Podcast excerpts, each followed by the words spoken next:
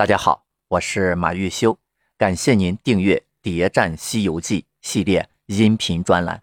喜欢的朋友啊，点赞、转发、评论。上一节啊，我们讲到沙僧的一番话，让奎木狼相信了百花羞公主。奎木狼为了给百花羞公主道歉，特地摆了酒宴。那么在酒席上还宣布了一个重磅消息：我要去认亲。去宝象国看看我那老丈人，百花羞公主赶紧拦住他说：“你那么丑，万一吓到我爹怎么办？”这还不是小事儿。黄袍怪摇身一变，就变成了一个俊俏之人。公主见了十分欢喜。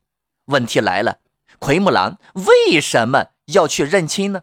奎木狼道：“趁那唐僧在那国里，我也趁早去认个亲。”说他趁着唐僧在宝象国，那他就是要到宝象国去找唐僧的，因为猪八戒和沙和尚的再次登门，意味着他必须要直接面对取经团队。他要想过自己的太平日子，就必须要和取经团队做个了断。那么如何了断呢？放唐僧失败了。那么就只能选择杀了唐僧。黄袍怪见到国王，那么对于公主失踪的这个事儿啊，又有了另外的一个新的版本。在奎木狼的口中，唐僧变成了害人的老虎精，是他吃了大唐取经的高僧。十三年前。这老虎精要抓公主，是自己英雄救美救了公主。公主为了爱情抛弃荣华富贵，瞧瞧这故事编的，公主失踪简直就成了一个浪漫的爱情故事了。但是她的谎言里有一个巨大的漏洞。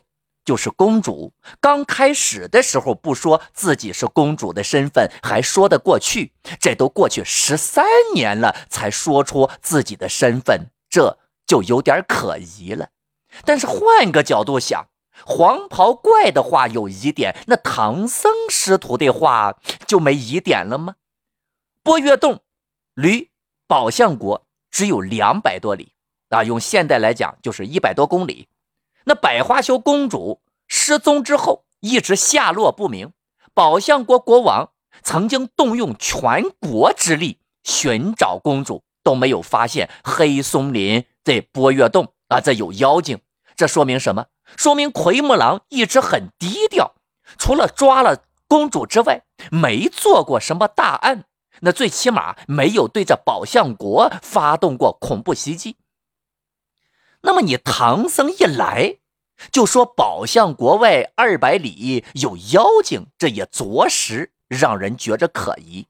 而且黄袍怪和唐僧师徒一比，那人家黄袍怪那是一等一的帅哥，而唐僧虽然说得过去，但是他这徒弟们那是一个比一个丑，他怎么看都不像好人，反而他们倒更像妖怪。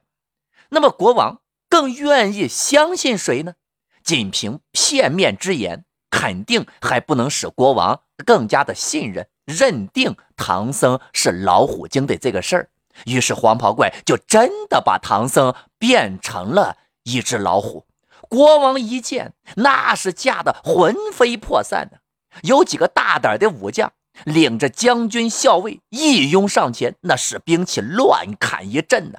这一番操作下来，就是二十个唐僧也得给他砸成肉酱啊！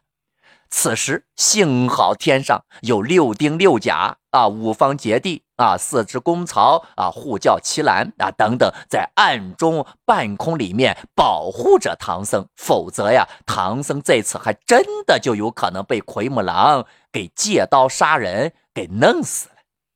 那么奎木狼为什么要把唐僧变成老虎呢？奎木狼其实也不想自己动手啊，去杀唐僧。那他要想借宝象国的国王来杀死唐僧，可是唐僧呢，还有秘密的护唐小分队是吧？在天上暗中保护着他。奎木狼的借刀杀人计划就这么流产了。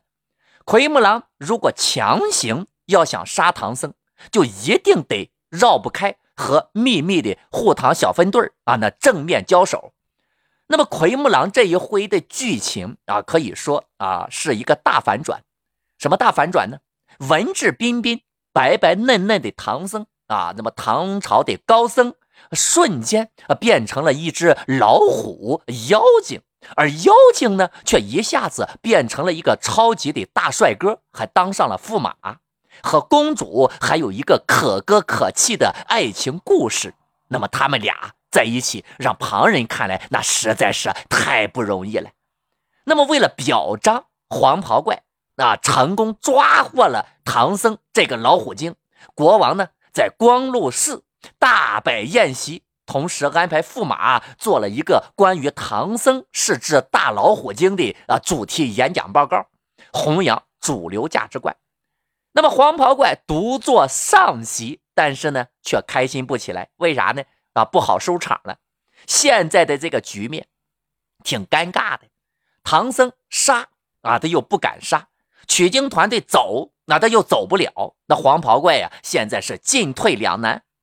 饮酒至二更时分，这黄袍怪呀，喝醉了，喝醉了也醒悟了，生死有命，富贵在天啊，先快活了再说。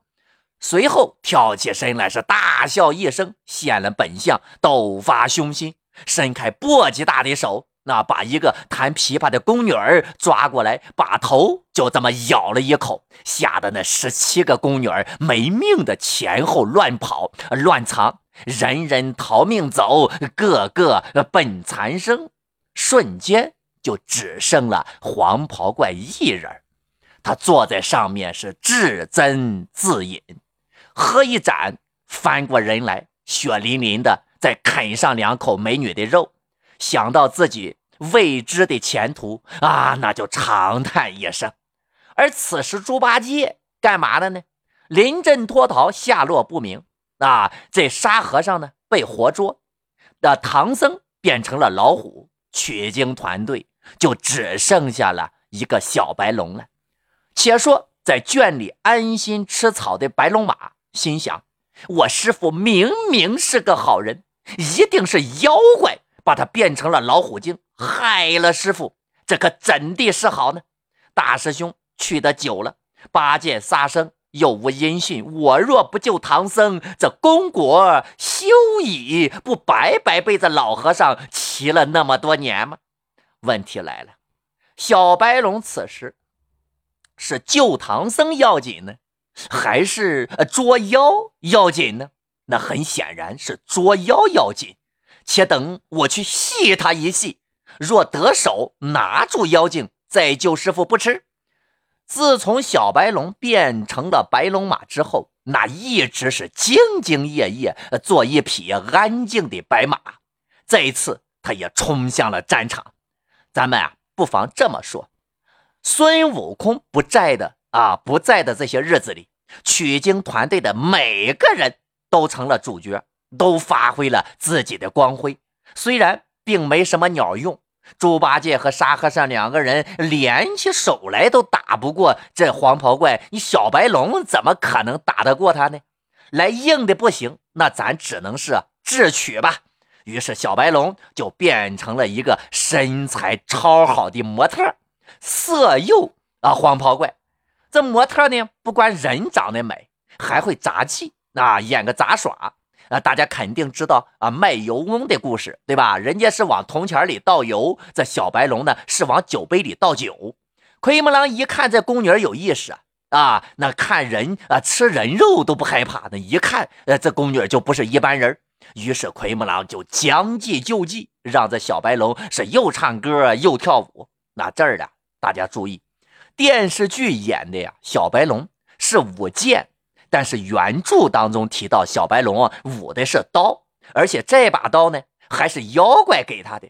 那也不能总是唱歌跳舞啊，不然这小白龙那不就真的来给人家解闷来了吗？那于是小白龙就发动了攻势啊，朝着妖精那一刀劈来。咱们说了，这奎木狼啊，其实早有准备。小白龙怎么可能是奎木狼的对手呢？两人打了八九个回合，小白龙受伤逃走了。此时，整个取经团队可以说全部报废了。再说猪八戒吧，这同志终于睡醒了。算算时间，这奎木狼差不多应该啊，也应该得手了。连夜就回到了宝象国。见到了受伤的小白龙，口吐人言，他是大吃一惊啊！小白龙说：“唐僧的遭遇啊，就整个告诉了老唐啊，告诉了老朱。结果老朱那又说要散伙的话，老朱是万万没想到啊，这奎木狼是个饭桶啊啊！那到现在都没得手。老朱劝小白龙赶紧逃走吧，小白龙一跑，他也就可以名正言顺的。啊，离开取经团队了，但是他还是小看了小白龙。小白龙一口咬住他，止不住的是眼中流泪呀，说：“师兄啊，你千万休生懒惰之心呐！趁早驾云去花果山，请大师兄来，他有降妖的大法力，管教能够救了师傅啊，也与你我啊报得这败阵之仇啊。”那么小白龙的处境和老朱不一样，小白龙那是无处可去呀。西海龙王要杀他，他唯一的前途就是去取经。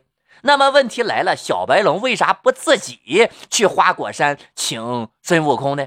那这就和小白龙的身世之谜有关了。在前面章节咱们讲过，也就是他呀不敢去东海那一招啊，那一片他都不敢去，那怕把他给逮着，那杀了他。那可是。这孙悟空被赶走这事儿呢，那老猪说实话，那得负主要责任。这猴还那么记仇，你说猪八戒要是去了，他还担心啊，到了花果山，万一猴子把他自己哈打个好歹，那怎么办呢？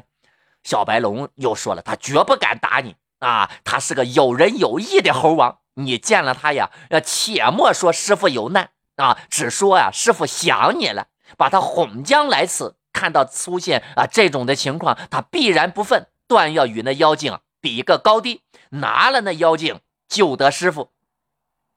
小白龙分分钟把孙悟空啊就夸成了一朵花，对孙悟空是满满的崇拜。八戒一听，说道：“那也罢，嗯，你到这等尽心，我若不去，显得我不尽心了。”猪八戒完全可以就此散伙的。为什么还要乖乖地听小白龙的话去请孙悟空呢？因为老朱的处境此时也很尴尬。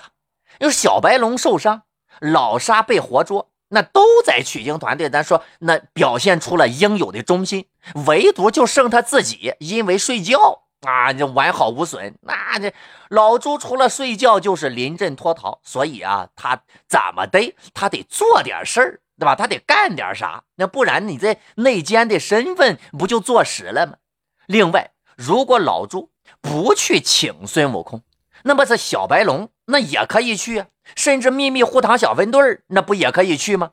他已经给奎木狼足够的时间来杀唐僧了，但是奎木狼始终没得手，计划失败了，那这老朱啊就必须得收场。而且小白龙的身份大家还记得吗？人家小白龙那可是切切实实观音送进来的人，换句话说，小白龙是观音菩萨在取经团队当中的代表。小白龙让猪八戒去请孙悟空，那就等同于观音让老猪去请孙悟空，那老猪那就非去不可。那么他会用什么理由请来老孙呢？关注我，播放下一集，为您。揭晓答案。